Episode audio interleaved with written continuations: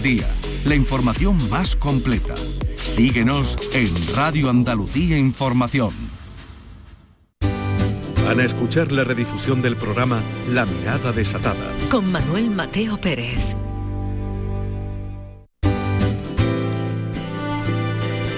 La Mirada Desatada. Con Manuel Mateo Pérez. En RAI. Radio Andalucía Información. La literatura de viajes vive un momento extraño. Se diría que necesita una nueva reinvención para evitar que el éxito y la facilidad lleven a la trivialización de la experiencia viajera, reduciéndola a la simple relación de la atracción turística. El verdadero viajero, el que a lo largo de la historia ha escrito las páginas que más nos conmueven, es aquel que no salió indemne del viaje, aquel a quien la huida transformó y aquel que ante el paisaje extraño, entre la gente que le era extranjera, aprendió a mirar en el fondo de sí mismo como no había aprendido antes. El verdadero viajero es Ulises volviendo a Ítaca, Marco Polo reflejando en el horizonte familiar de Venecia sus pupilas deslumbradas por el sol de Oriente. Alonso Quijano muriendo en su juicio después de haber gastado su locura por el camino. A veces el viajero se pregunta, ¿qué queda por descubrir? Pero volver a un sitio es un modo de redescubrir el paisaje, de cotejar qué de verdad y qué de mentira anidaba en tus recuerdos. Nunca un sitio que vuelves a pisar por segunda vez te produce la misma sensación. Puede que aquel sitio sea el mismo, pero tú ya eres otro. Y eso es lo que cuenta. A diferencia de los viajeros románticos imbuidos de un ansia de declamación y éxtasis, de una necesidad desaforada de aventura desmedida, aumentada y por ello casi siempre falsa, los viajeros de la primera mitad del siglo pasado están ateridos de cansancio, de tristeza y de cierta resignación. Sus libros son melancólicos y lánguidos, escritos con adjetivos grises, pero con verbos precisos. Así son los textos de Azorín, y aún lo serán más los de Camilo José Cela, donde la ironía, una cierta relajación hacia la sensualidad, salpican tomos como Primer viaje andaluz. Estos días el escritor portugués José Saramago vuelve a ser noticia a propósito de los actos organizados en torno al centenario de su nacimiento. He vuelto su libro Viaje a Portugal, donde Saramago reconoció que el uso del viajero le viene de la lectura de Viaje a la Alcarria de Camilo José Cela y de otros muchos de esos muchos vagabundeos. Y junto a él he abierto también ensayo sobre la ceguera, que es una suerte de retrato de estos tiempos duros y confusos que nos han tocado vivir. Saramago escribe, Creo que no nos quedamos ciegos, creo que estamos ciegos, ciegos que ven, ciegos que viendo no ven. En la mirada desatada recibimos hoy a la periodista, escritora y traductora Pilar del Río, presidenta de la Fundación José Saramago, que nos adelantará el programa de actividades del centenario del nacimiento de su marido. Una conmemoración es siempre una oportunidad para revisitar a un viejo amigo, y esta lo es por partida doble, porque con estos actos recuperamos lo más bello de su lectura y porque su mensaje, el mensaje de José Saramago, nos alerta de lo mucho que aún, como sociedad, nos queda por hacer. La mirada desatada en RAI, Radio Andalucía Información. En la noche de luna y clave, de hasta Villarreal, sin rumbo por el río entre suspiros una canción viene y va, que la canta María al querer de un andaluz. María la alegría y es la agonía que tiene el sur, que conoció a ese hombre en una noche de vino verde y calor y entre palma y fandango la fue enredando, le trastornó el corazón. Y en las playas de isla se perdieron los dos, donde rompen las olas, besó su boca y se entregó. Ah, María la portuguesa monte hasta Faro se oye este fado por las tabernas donde bebe viño amargo porque canta con tristeza, porque esos ojos cerrados, por un amor desgraciado, por eso canta, por eso pena.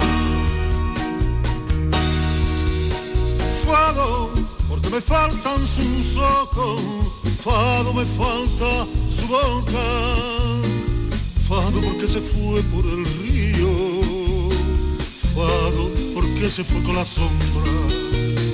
Fado me faltam teus olhos, saudades da tua boca.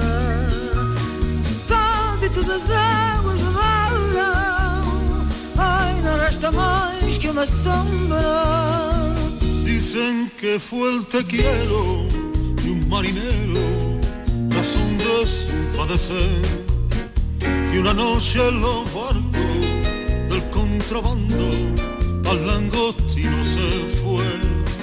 Y a la sombra del río un disparo sonó.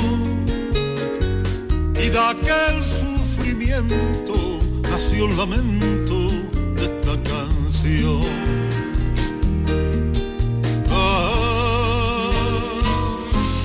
María la portuguesa, da Ayamonte hasta Faro, se oye este fado por las tabernas, de bebé viño amargo, porque canta con tristeza, porque esos ojos cerrados, por un amor desgraciado, por eso canta, por eso pena.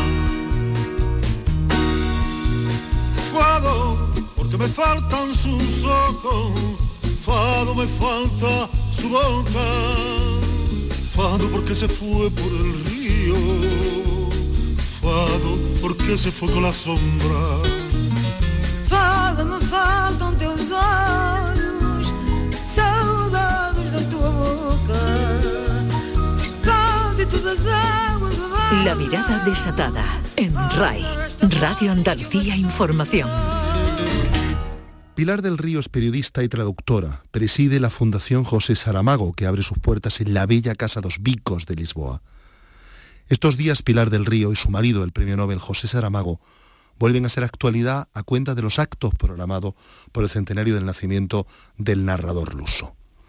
Una conmemoración literaria es siempre un argumento para recuperar la obra de uno de nuestros escritores mayores, pero es también para reivindicar el compromiso y la coherencia de una pareja que convirtió su vida en una lúcida novela de trabajo, de amor y de extraordinaria calidad literaria. Es un placer tener en la mirada desatada a Pilar del Río. Pilar, buenas noches. Hola, buenas noches. Mm, Aunque no sé qué decir después de esa presentación, casi que digo, adiós, oye, muy buena, habla con otra persona. Bueno, pero vergüenza. no, no, en absoluto. Creo que creo que eh, la novela que de alguna manera, aunque no esté escrita, fíjese, que usted escribió con su marido, con José Saramago, es una novela que sigue todavía llamándonos mucho la atención y que deseamos con hambre escuchar y leer. Pero yo no llamaría novela, ¿eh? Eh, aunque sea una Metáfora. metáfora. bonita, pero no la llamaría novela porque novela es novela y vida es vida. Entonces yo prefiero llamar vida y mm, aunque pueda tener sus momentos literarios, incluso poéticos o incluso si quieren líricos, pero no, fue efectivamente fue la construcción de, mm, de, un, de un trabajo, de una vida, de una relación de dos personas maduras que ya habían vivido mucho cuando se encontraron y que por lo tanto sabían qué es lo que querían, lo que podían mm, tener y lo que no podían tener y, y, y se pusieron a ello y sin prisas, sin agobio, viviendo simplemente con poniendo toda la atención, toda la cordialidad y toda la empatía que, que se puede poner. Fíjese, tengo muy presente, porque la acabo de ver hace escasamente unas horas, la película José y Pelar de, de- Miguel González, y habla precisamente, su marido José Saramago, de que tiene y que anida en su cabeza decenas de historias para convertirse en novela. Y usted dice, yo tengo decenas de cosas para convertirlas en vida. Sí, eh, eso responde a- a- una situación en que la mayor parte de los oyentes se sentirán reflejados en caso de que vean la película. Eh, porque mm, porque mm, siempre hay en todas las relaciones alguien que pone la teoría y alguien que pone la práctica. Entonces, ahí José Saramago dice, yo tengo ideas para libros, ella tiene ideas para la vida, ¿y tú qué crees que es más importante? Y yo creo que la mayor parte de los oyentes, y sobre todo de las oyentes que, estén ahora mismo escuchando la radio, mm, dirían lo que yo dije con un desplante eh, enorme, mm, que tampoco mm, voy a arrepentirme de él. Dije, no, pues yo creo que es más importante la vida. Y entonces Saramago bajó la cabeza y dice, y que yo me calle, ¿no? Eh, no, eh, evidentemente había mucho humor por medio, había una, en esos momentos, aunque la película retrata eh, la realidad, de una serie de situaciones, pero no podemos olvidar que esas situaciones estaban siendo grabadas y que en el fondo de nuestra alma sabíamos que estábamos siendo grabados y teníamos que tener mucho cuidado y de vez en cuando pues intentar meter una nota de humor.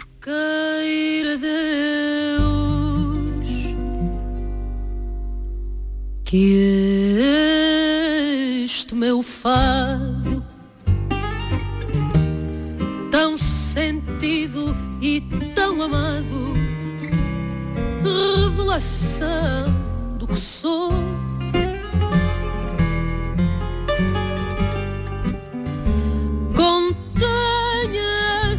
as palavras certas das minhas noites incertas, quando cantando me dou.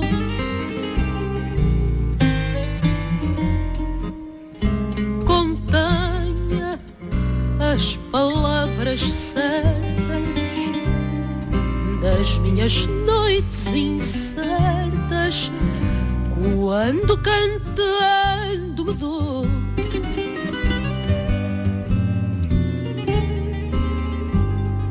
Queira Deus que este meu canto tenha do fado encanto que trago por companheiro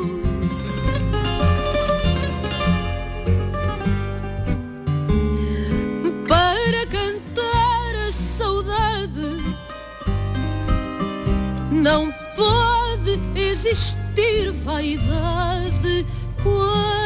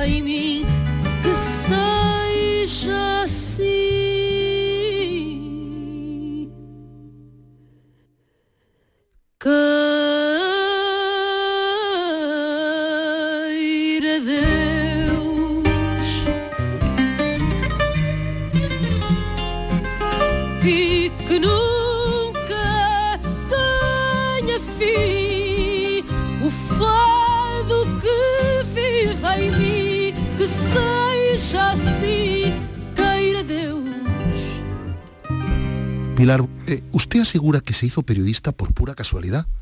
Y que contemplar el mundo no nos hace más sabios. En cambio, invita a actuar. Dígame, ¿cómo podemos hacerlo? ¿Qué, qué- qué resquicios nos deja el mundo hoy día para actuar como también nos pedía José Saramago?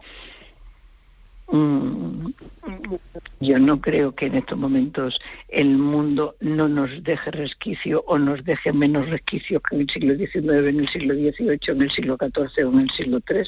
Creo que en estos momentos tenemos una cantidad de resquicios impresionantes. El propio José Saramago en una de las manifestaciones contra la guerra de Irak y por lo tanto contra la intervención de un país en otro país, eh, él en la Puerta del Sol de Madrid dijo, en el mundo hay dos superpotencias, una es Estados Unidos, pero la otra eres tú. Cada uno de nosotros somos una superpotencia de un valor incalculable, solo que desde que nacemos nos están tratando de quitar importancia, diciéndonos, no, formáis parte de un grupo, mm, cuidado, no vayas a destacar, mm, bájate de ahí, no te creas, y nos tratan de hacer masa, todo el tiempo nos tratan de hacer masa descabezada. Alguien ya pensará por nosotros, dirigirá por nosotros, pens- pensará. Entonces, no, nosotros cada uno somos muy importantes y podemos decir la palabra más hermosa de todos los idiomas, que es el no. No, no, no me gusta esto, no me gusta este sistema, no me gusta lo que estás diciendo. Y si no me gusta, yo trato de, de llevar y hacerlo como con empatía, con otras personas, en comunidad, con la sagrada y la maravillosa compañía. Los otros no son el infierno, los otros son el paraíso que tenemos. Y entonces, pues trabajando con otros, podemos hacer muchas cosas. Usted ha sostenido, Pilar, que la cultura nos salvó del confinamiento. Quisiera saber cómo la vivió, qué ha sentido este tiempo, qué primera lección ha aprendido de todo lo que ha pasado y de la que tenemos, de lo que aún incluso no tenemos la certeza absoluta de que haya pasado del todo, de que hayamos dejado atrás esta, esta distopía. No, porque la, si la primera crisis fuera sanitaria, la segunda em, es la económica, yo me temo que la tercera va a ser la moral y a ver cómo salimos de la crisis moral. Mm, también nos están animando y nos están empujando eh, por muchos medios y muy sutiles para que cuidado con los emigrantes que nos van a quitar lo poco que tenemos, como si los emigrantes no fueran nuestros otros yoes, como si no fueran similares a nosotros y como si por el hecho de haber nacido en otro continente tuvieran menos derechos. Entonces, ¿qué es lo que se aprendió en el confinamiento o yo aprendí?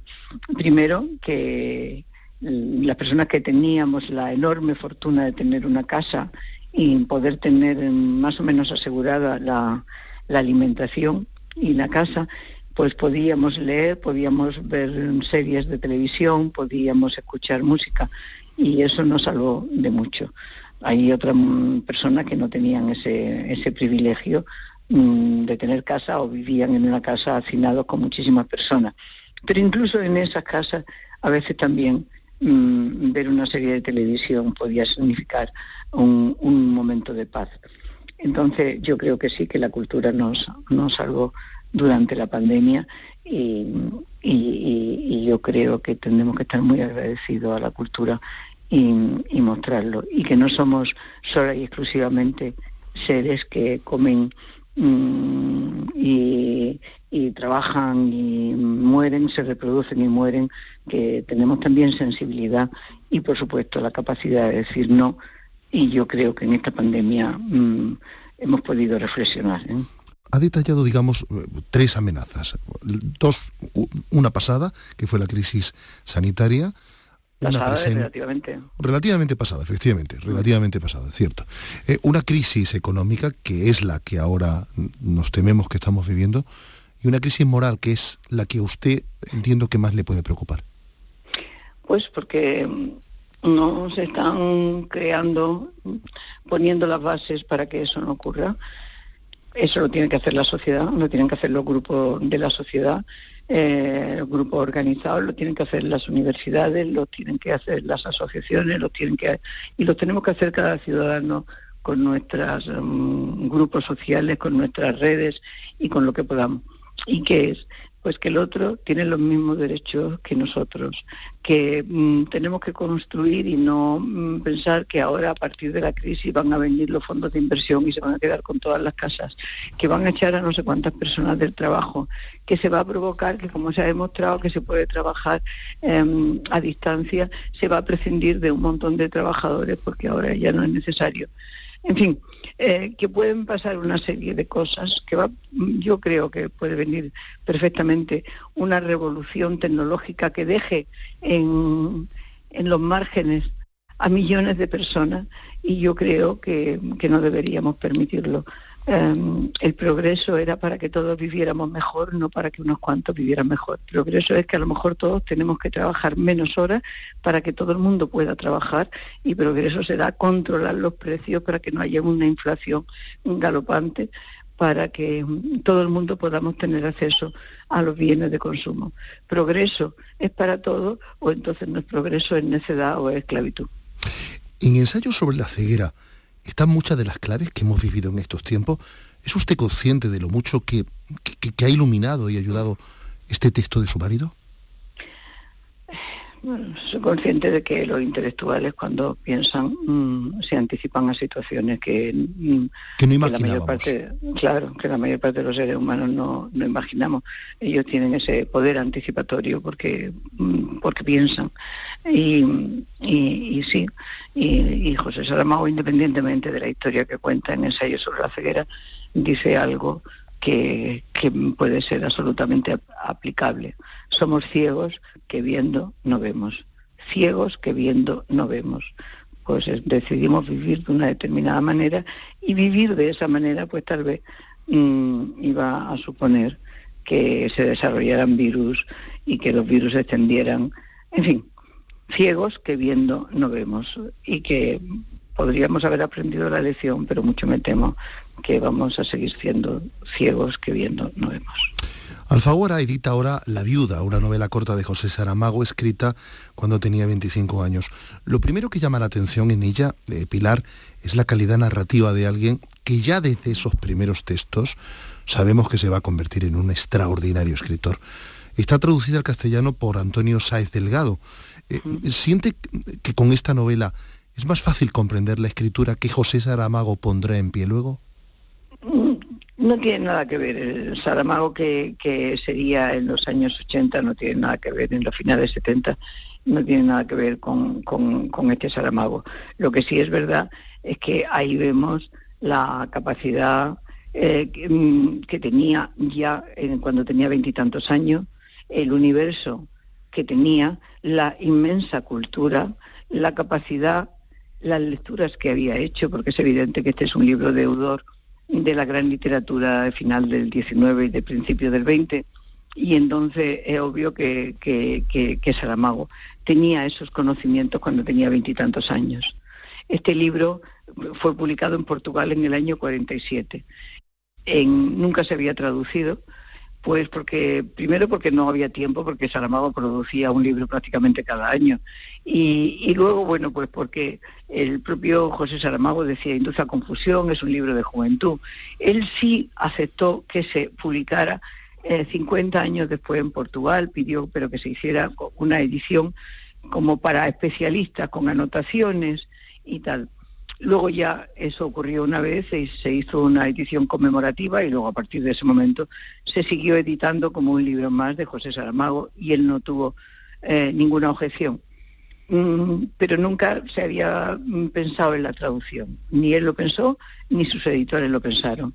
Y ha sido ahora con motivo del centenario cuando la editorial española lo, mm, consideró conveniente, decía que no podía mm, presumir de tener la obra completa de José Saramago si faltaba el primer libro que publicó.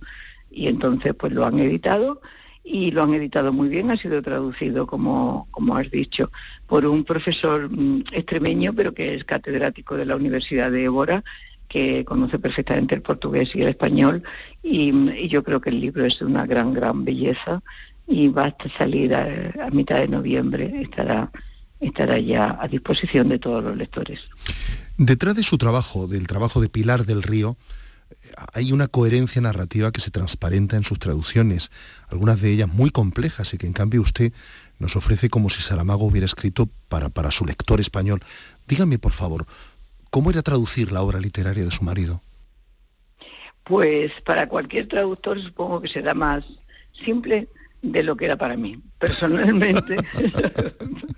Explíqueme eh, eso, se lo ruego. Hubo un día que Carlos Fuentes estaba en casa en Lanzarote y, dice, pero qué suerte, le dice a José, eh, tú escribes arriba y tienes la traductora en el piso de abajo, en el, mismo espacio, una escalera de caracol, y dice, pero qué suerte. Y, y, y entonces yo dije, será una suerte para el escritor, pero para mí es una pesadilla porque cada vez que baja pasa por delante de la máquina, ¿por qué estás poniendo eso? ¿Y por qué no? Es que el español no tiene esta idea, esta palabra, es que no sé cuándo. Bueno, yo mm, decía, mira José, ni quiero que veas mi traducciones, ni voy a discutir contigo, porque, porque eh, conmigo discuten más que con cualquier traductor, y entonces mm, o salvamos la traducción o salvamos el matrimonio. Así que no.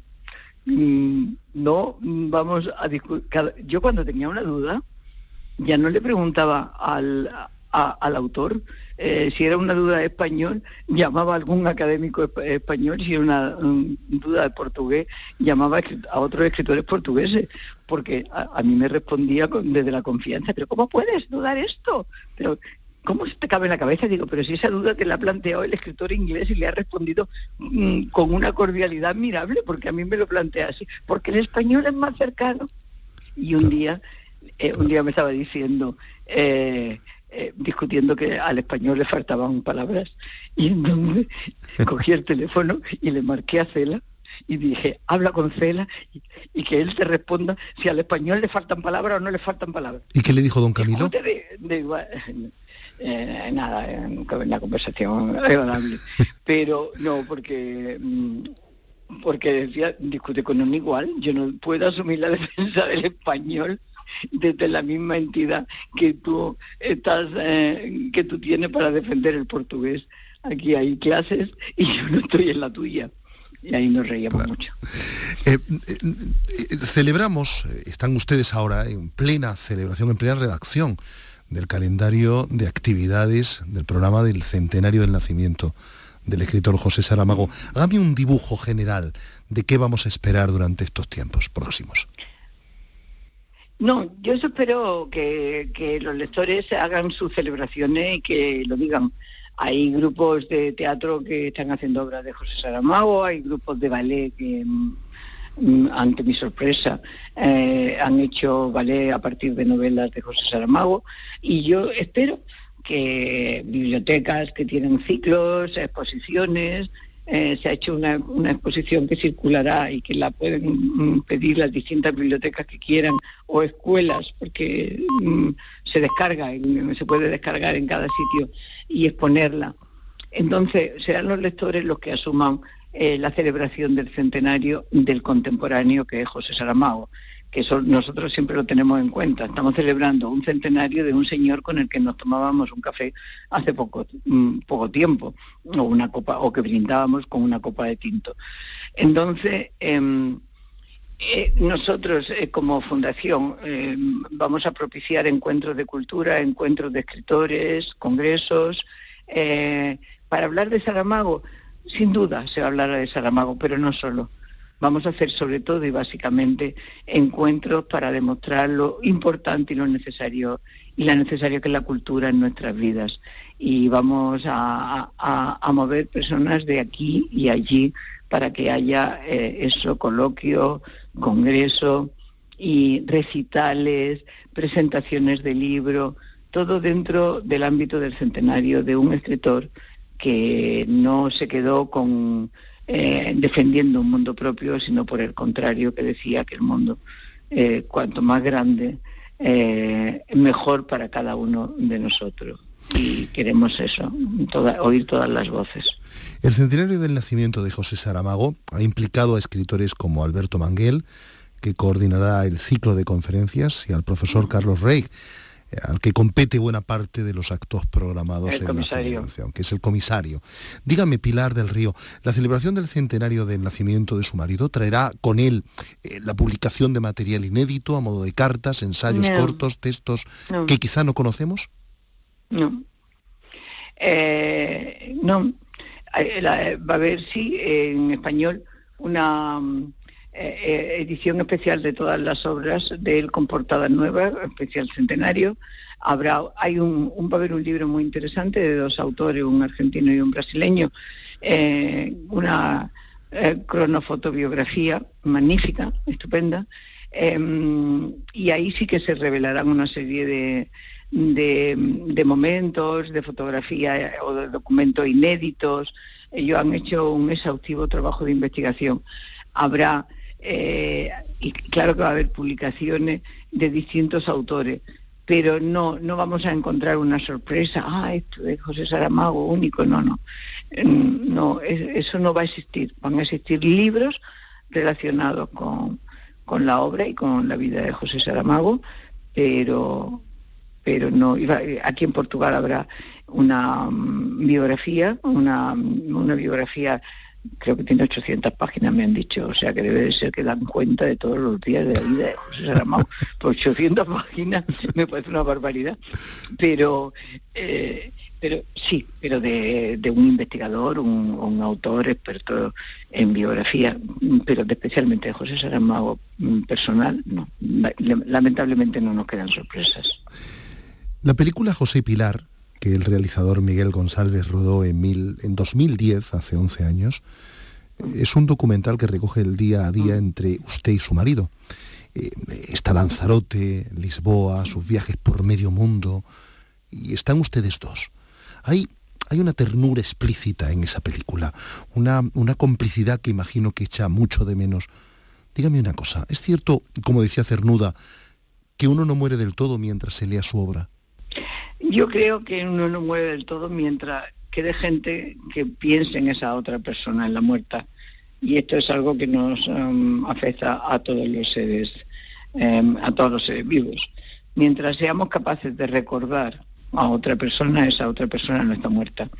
Con respecto a la obra, pues claro, hay algunos seres más singulares que, que efectivamente dejan una pintura. Estoy mirando un cuadro enfrente de mí ahora mismo y el, y el autor murió más o menos por la misma época de José. Está más vivo porque está aquí su cuadro. Para mí sí, pero es porque, mm, porque yo lo recuerdo a él como ser humano y como persona. Y los libros están, están eh, no lo sé. Yo creo que cada persona eh, cuando lee, si tiene la imagen del escritor, el escritor está vivo, si no la tiene, no lo sé. Yo estoy leyendo en este momento un policial norteamericano que si me torturan no sabría decir el nombre del autor ahora mismo, em, y yo no sé si está vivo o muerto. Eh, es, un libro de los años 80, me está gustando, estoy disfrutándolo, estoy cerca, pero, pero no, no especialmente.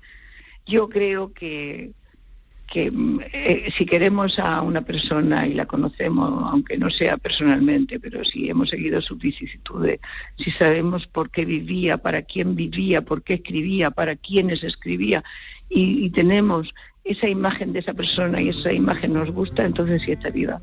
Si no, solamente en los libros, oh, no sé qué decir, no, no sé si Dante, eh, la Divina Comedia está viva, pero no sé si Dante está vivo, la verdad que no lo sé.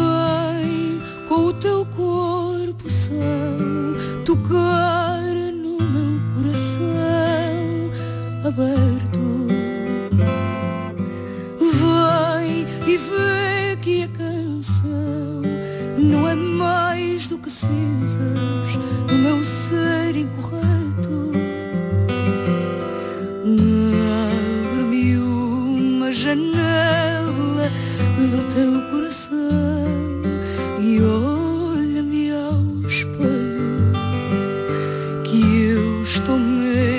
atrás de ti para te amar e sentires o meu ser correto.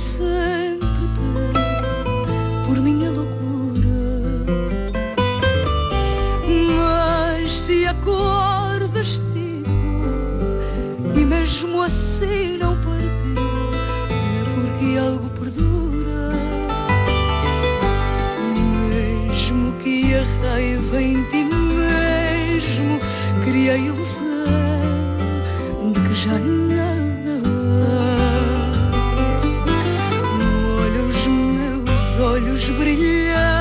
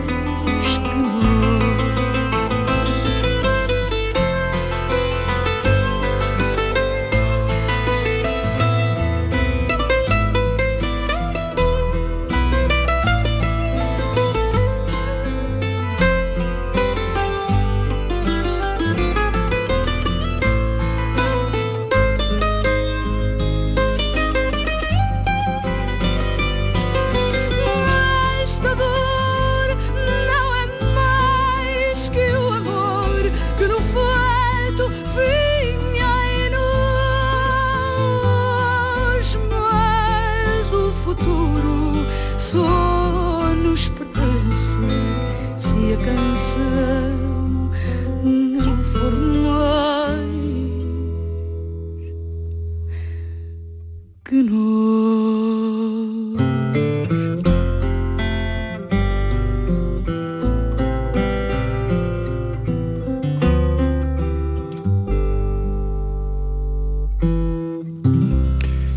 del Río tiene la doble nacionalidad española y portuguesa. Usted ha reivindicado siempre una mayor unión iberoamericana. Reside buena parte del año en Lisboa. Dígame a su juicio, Pilar, ¿cómo deberíamos los españoles estrechar aún más los lazos de amistad con nuestro país hermano?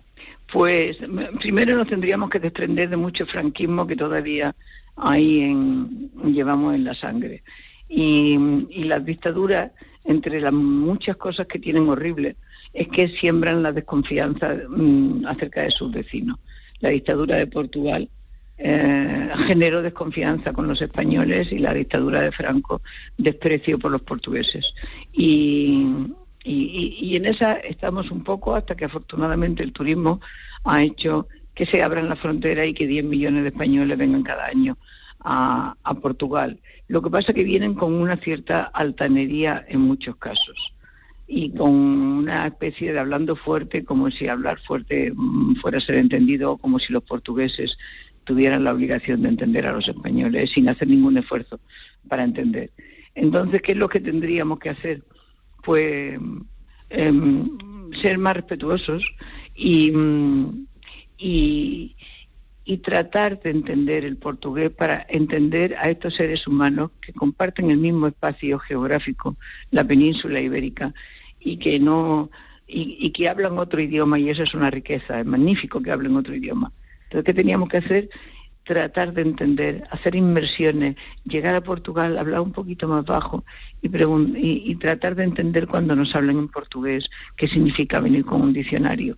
Y luego, un poquito de tiempo después, nos daremos cuenta que es muy fácil descodificar el portugués, nos daremos cuenta que, que hay eh, muchas cosas buenas de las que aprender de este país, que podemos comunicarnos sin, sin mayor problema. Y sí, me gusta haber nacido en España o me nacieron en España, haber elegido ser de Portugal y reivindicarme como latinoamericana mm, absolutamente o como iberoamericana. Eh, puedo ser de cualquier país en cualquier momento y eso no significa ninguna eh, traición ni significa ningún despecho, significa que Argentina, Colombia, eh, Uruguay, Chile, México y Guatemala Brasil, Portugal y España pertenecemos a una misma lógica y estamos en un mismo lado del mar, aunque parezca que por medio hay un océano. Estamos en una misma orilla. Por cierto, orilla de perdedores, orilla de mano de obra barata, orilla de sus sirvientes y orilla de gente que tiene que entenderse si no quiere que le pisen la cabeza. Pilar, ¿usted no tiene la sensación de que, no sé, corríjame si me equivoco, que los portugueses tienen más cercanía hacia nosotros los españoles de la que nosotros tenemos hacia, hacia, hacia, hacia nuestros vecinos? ¿Qué podemos aprender de Portugal? Usted establecía alguna pista, pero dígame, ¿qué, qué, qué nos queda por, por, por, mm, qué escalón nos falta por dar para, para tener, digamos, esa unión que usted y José Saramago, su marido, también pontificaban? Mm, vamos a ver, eh, los portugueses lo que tienen es una mm, disponibilidad eh, y una capacidad para entender otros idiomas que los españoles no, no carecemos. Entre otras cosas por las características mm, lingüísticas de, de, nuestro eh, propio idioma, morfológica. Entonces, inmediatamente los portugueses se ponen en, en, plan de entender y de hablar el otro idioma, con el español, pero pasa con el francés, con el inglés, con el alemán. Me decía mi profesor de portugués cuando vine a Portugal que él conocía a portugueses que habían estado en la emigración y que eran analfabetos, pero eran analfabetos en cinco idiomas, es decir, hablaban perfectamente alemán, inglés, francés, español y portugués, aunque no supieran escribirlo o leerlo en ninguno. Entonces, bueno, pues eh, tienen esa capacidad y por lo tanto los portugueses tienen... Em, y luego hay una amabilidad que... Que, que, bueno, pues que, que, es una característica. Dicen que los andaluces somos graciosos y que los catalanes son, o por lo menos eso es lo que decían en mi enciclopedia en los años 50, los catalanes son trabajadores, los andaluces simpáticos y los portugueses, mi enciclopedia no lo decía porque no hablaba de los portugueses, pero, pero, pero sí lo dice la voz común, que son más amables y que, que, tienen el fado y la nostalgia y la saudade.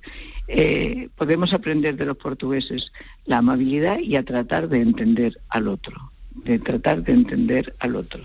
Los portugueses están habituados a viajar, son el pueblo que ha tenido por un lado el mar y por otro lado un solo vecino, España, machacando todo el tiempo. Y, entonces se hicieron viajeros, pero no conquistadores. Es verdad que en algún sitio sí, en Brasil fueron conquistadores, pero en líneas generales sus, viajes que iban por África eran de, comercio, llegaban a los sitios, comerciaban y, volvían.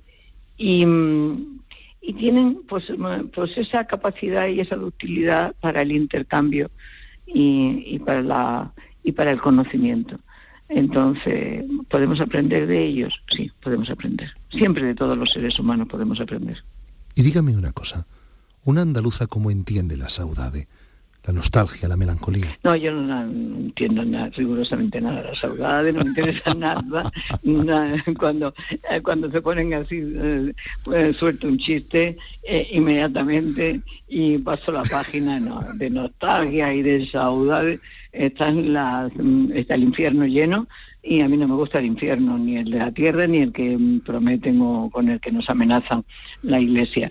Eh, no, quiero saudades, quiero realizaciones, quiero buscar eh, ay, el amor perdido, no, no me hemos perdido para nada, busca el amor mm, presente, el de hoy, y si no, empeñate en el de mañana o en el, imperio perdido, o la mm, fuerza, o el, eh, la juventud, o la no sé cuándo, la juventud, por Dios, la perdimos, pues vamos a buscar lo que nos traiga de maravilloso la madurez y algo encontraremos, aunque sea entre dos vestigios entre las arrugas de la piel. Ahí encontraremos. La Fundación José Saramago, que usted preside, tiene ahora mucho trabajo, pero dígame a qué dedica sus esfuerzos el resto del tiempo, es decir, antes o después de celebraciones tan importantes como las que ahora encarnamos. Eso es una canción, ¿no? ¿A qué, a qué dedica el tiempo libre? ¿A qué dedica el tiempo libre? En fin, pues pues eh, no, no, la Fundación trabaja todos los días. Eh, tenemos eh, tres objetivos. si por un lado es la cultura, que no es la obra de José Saramago, sino la cultura, por otro lado el medio ambiente y por otro lado son los derechos humanos. ¿Y en qué trabajamos? En la difusión de la Declaración Universal de Deberes Humanos y en organizamos continuamente actividades con escuelas, con colegios, con, con, los, mm, grupos de, de visitas, con las actividades que se hacen por la tarde y las conferencias, para decir que todos los seres humanos, todos tenemos derechos, somos seres de derecho, pero también somos seres de obligación y que tenemos la obligación de hacer esto más habitable y que si de cada uno de nosotros mm, si cada uno de nosotros pusiéramos nuestra parte, el mundo no estaría en este estado lastimoso. Sin duda. Mientras nos estemos quejando y, además echándole la culpa al político A o al político B, eh, y, como si nosotros no tuviéramos nada que ver con esto y dedicándonos a lo nuestro y a ser posible haciendo trampas, entonces, eh, perdón, el, mundo el mundo va a ir mal. Y tenemos efectivamente eh, derechos de vivir como ciudadanos libres, con libertad de, de pensamiento, con acceso a vivienda, con acceso a trabajo, pero también tenemos la obligación, el deber de procurar que todos los seres humanos tengan acceso a la libertad de expresión, de opinión, a una vivienda digna y a un trabajo digno. Y eso lo tenemos que conseguir los unos con los otros, porque no nos lo van a regalar. ¿Quién? ¿Quién? ¿Quién nos lo va a regalar? ¿Un capitalista bueno y santo que venga por ahí? Pero qué tontería es esta. O lo conseguimos todo para todos, o entonces unos privilegiados estarán mejor y el resto pues vivirá mal, vivirá angustiado, no le llegará el dinero, no le llegará el sueldo, los hijos no se podrán ir, en fin. Pero eso dependerá de nosotros. Podemos estar, ser seres levantados y principales o podemos ser sombras. Pilar, usted reside buena parte del año en, Lisboa, en Lanzarote, en su casa de Lanzarote. Dígame por último, ¿cómo ve desde allí nuestra tierra, su tierra, Andalucía? Pues eh, Andalucía es que no la veo de lejos. O sea, quiero decir, estoy en contacto permanente con la mayor parte de mi familia, que he estado en Granada o en Sevilla, o, con mis amigas y, mis amigos, y, y, yo veo que, que, la Andalucía que conocí en los años 50 y en los primeros 60 no es esta, que muchas cosas ha cambiado y en muchas cosas no ha cambiado para mejor. Aquella Andalucía de, que conocí, de una sardina repartida por la familia y qué suerte tenían quien le tocaba la cabeza y las espinas porque podía chupar más tiempo y que luego se fueron y levantaron y ayudaron en Barcelona y sobre todo en Barcelona desde mi pueblo. Eh, desde Castilla. Esta Andalucía, sí, eh, en el pueblo de mi madre. Eh, entonces, esta Andalucía que, Mm, que, soñaba con mejoras, que finalmente tuvo acceso a, la leche y que finalmente tuvo acceso al, queso y a otro tipo de... Mm, em, yo pensé que, que, que iba a, a, ser mejor en todos los aspectos. El subir, que la, fuera más gente a la universidad, que las clases ya no fueran de 20 o 30 personas, sino que fueran Mm, de cientos y cientos de personas, que esto iba a significar que la tierra iba a crecer, a ser más rica, pero sobre todo iba a ser más rica en valores humanos. ¿Estamos siendo más ricas en valores humanos? No lo sé. Hay zonas de Andalucía que están muy lastimadas por, por la pobreza por el tráfico de droga, por, por, una serie de, de factores que, no son lo que nadie quiere para su casa ni para su familia. Y yo lo que no quiero para mi casa ni para mi familia, no lo quiero para ningún otro lugar del mundo. Empezando por el más cercano, pero luego siguiendo por otro. Entonces, pues me da pena que en algunos sitios no se haya cumplido el sueño que teníamos. Pilar del Río, presidenta de la Fundación José Saramago, ha sido un inmenso placer hablar con usted. Gracias por su compromiso intelectual, gracias por su compromiso social. Gracias por, por ser como es usted. Gracias por su entrevista y por todo lo que representa. Muchas gracias. Cuídese mucho, Pilar. Hasta muy pronto. No conocían el mar y se les antojó más triste que en la tele.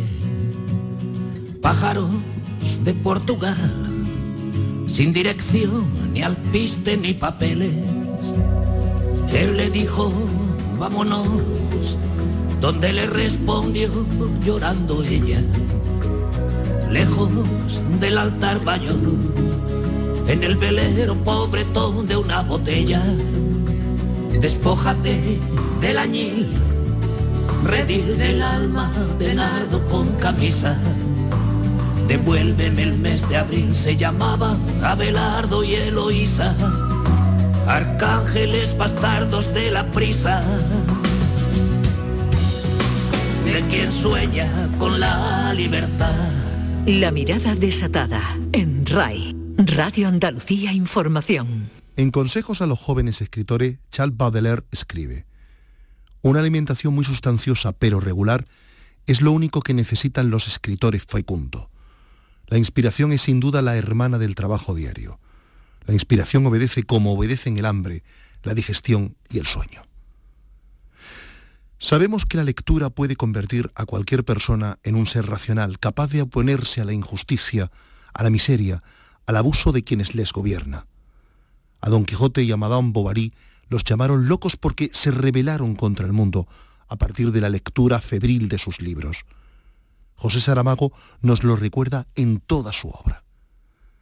Hoy sabemos que su libertad la ganaron entre las líneas de aquello que alimentó sus espíritus rebeldes. Alberto Manguel, en su Historia de la Lectura, nos recuerda cómo hace seis mil años, pocos siglos después de la invención de la escritura, en algún lugar impreciso de Mesopotamia, los pocos expertos en el arte de descifrar palabras fueron conocidos como escribas y no como lectores, quizá para dar menor énfasis al mayor de sus poderes, el de acceder a los archivos de la memoria humana y rescatar del pasado la voz de nuestra experiencia. Y es que el lector ha sido a lo largo de la historia un individuo cargado de sospechas. A él se le asignó una suerte de magia y brujería, embebido en la lectura, absorto con sus ojos fijos en ese objeto sagrado hecho de papel. Sospechoso, en fin, por ser capaz de erigir pensamientos amenazadores construidos con las palabras que el libro le inspiró. Es el temor atávico a ese lector que, una vez sumergido en la lectura, es capaz de hacer una lectura en todo diferente a cuanto le rodea. Esto ha sido todo por hoy. Hemos tenido el honor de recibir a Pilar del Río y guiarnos con ella por el maravilloso laberinto narrativo de su marido, el escritor portugués José Saramago. ¿Encuentran a estas horas mejor motivación que abrir uno de sus libros? Saludos de José Pérez y de Juan Muñiz al frente de los mandos técnicos y de Manuel Mateo Pérez que escribe y presenta. Cuídense, volvemos en siete días con más letras, con más música, con más emoción. Siente el placer de conocer Andalucía en la mirada desatada. Con Manuel Mateo Pérez, en RAI, Radio Andalucía Información.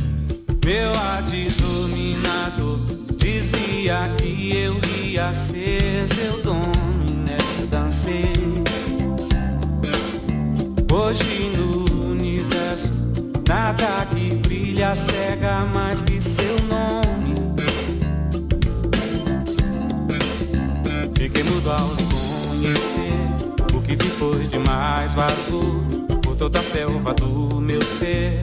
Nada ficou intacto na fronteira de um oásis. Meu coração em paz se abalou. É surpresa demais que trazes Ainda bem que eu sou Flamengo, mesmo quando ele não vai bem. Algo me diz em rubro negro que o sofrimento leva além. Não existe amor sem medo,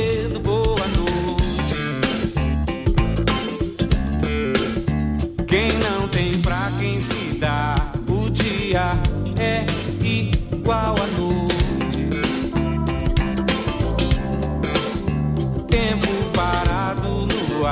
Há dias, calor, insônia ou noite. Quem ama vive a sonhar de dia, voar é do homem.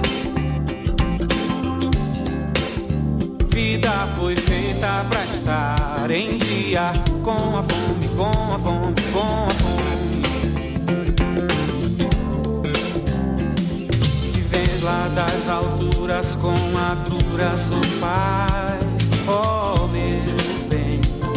Serei seu guia na terra, na guerra ou no por sua beleza é o cais que eu sou o homem que pode lhe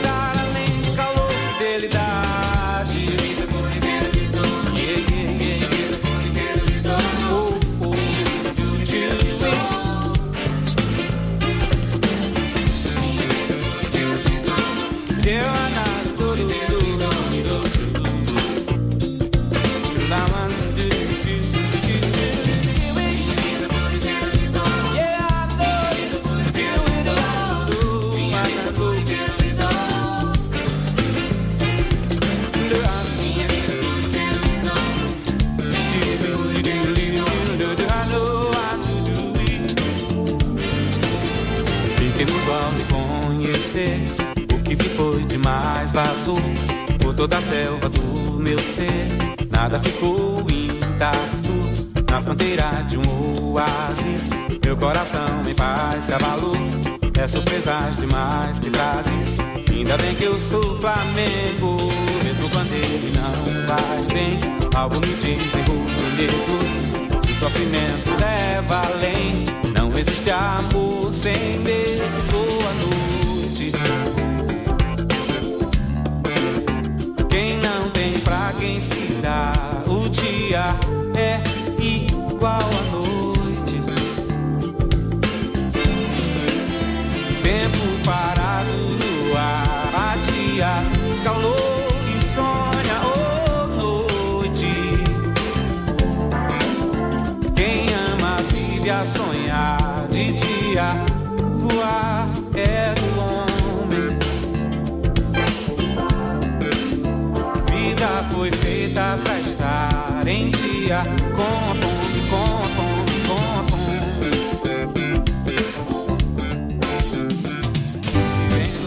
Acaban de escuchar la redifusión del programa La Mirada Desatada, Con Manuel Mateo Pérez.